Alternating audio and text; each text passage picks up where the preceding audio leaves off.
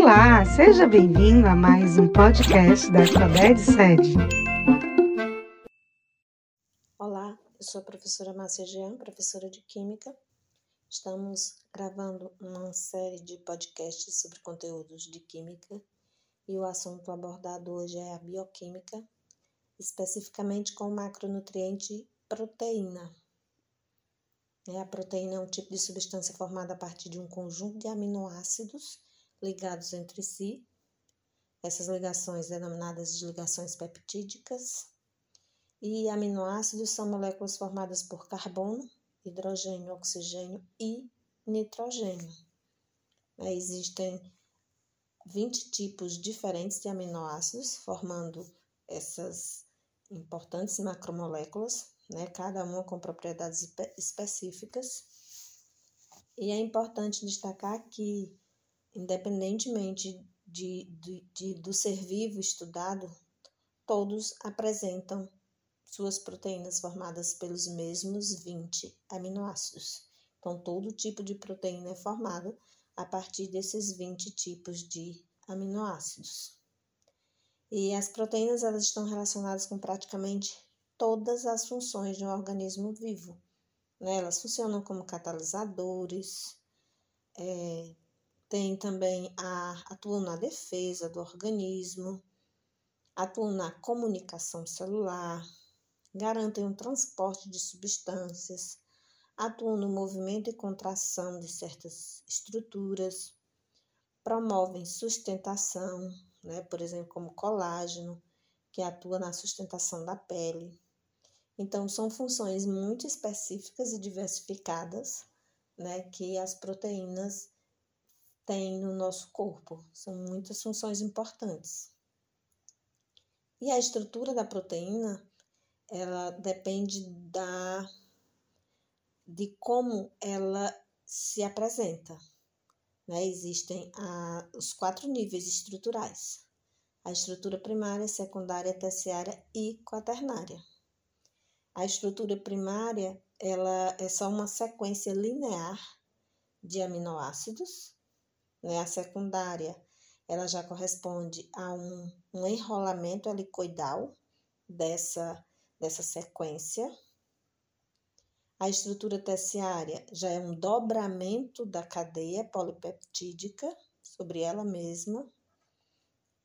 E a estrutura quaternária, ela corresponde a duas ou mais cadeias polipeptídicas, essas cadeias idênticas ou não, elas se agrupam e se ajustam para formar a estrutura total da proteína. Né? A desnaturação das proteínas ela ocorre quando essas estruturas são modificadas ou destruídas. Né? E às vezes, muitas das vezes, quando a proteína desnatura, acontece é, da perca da função dessas proteínas. Algumas vezes, né? A maioria das vezes. E os fatores que influenciam, que alteram essa estrutura da proteína, pode ser a temperatura, pode ser o pH do meio, pode ser a ação de solventes, pode ser agentes oxidantes e redutores, até mesmo uma agitação intensa.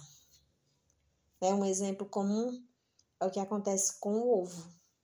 O ovo, quando ele é cozido frito. Né? No seu aquecimento ocorre a aglutinação e a precipitação da albumina, que é a proteína da clara do ovo. É por isso que ela se torna branca. Outro exemplo é quando fervemos o leite. Né? A nata é uma proteína desnaturada. Quando usamos o álcool também como desinfetante, ele penetra e dissolve permanentemente a estrutura proteica da bactéria. Você está limpando é, são exemplos de desnaturação de proteínas. É, passando agora para uma parte específica, é a importância na nossa alimentação do arroz com feijão. O arroz com feijão é uma das alimentações mais completas que existem porque eles são formados de aminoácidos né? São alimentos proteicos e eles, são, eles se complementam, eles se completam, porque o aminoácido que falta em um é justamente o que tem no outro. Então, é, é considerado um dos alimentos mais completos exatamente por isso.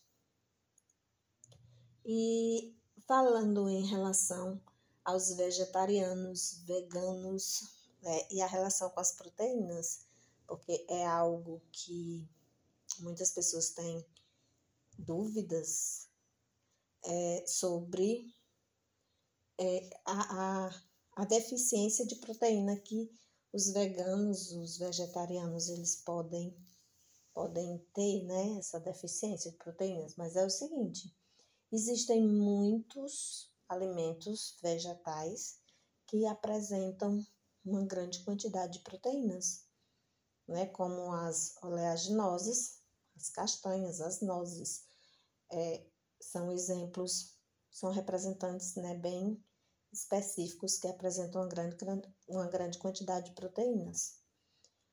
E, assim, nenhum alimento, ele é completo.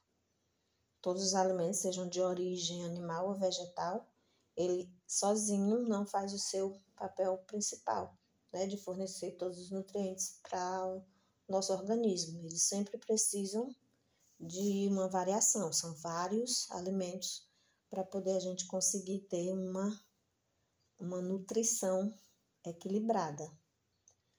É, o único componente alimentar que tem falta para os veganos e que eles precisam tomar através de suplementos é a vitamina B12, porque ela é bem específica de uma, é, de uma alimentação animal.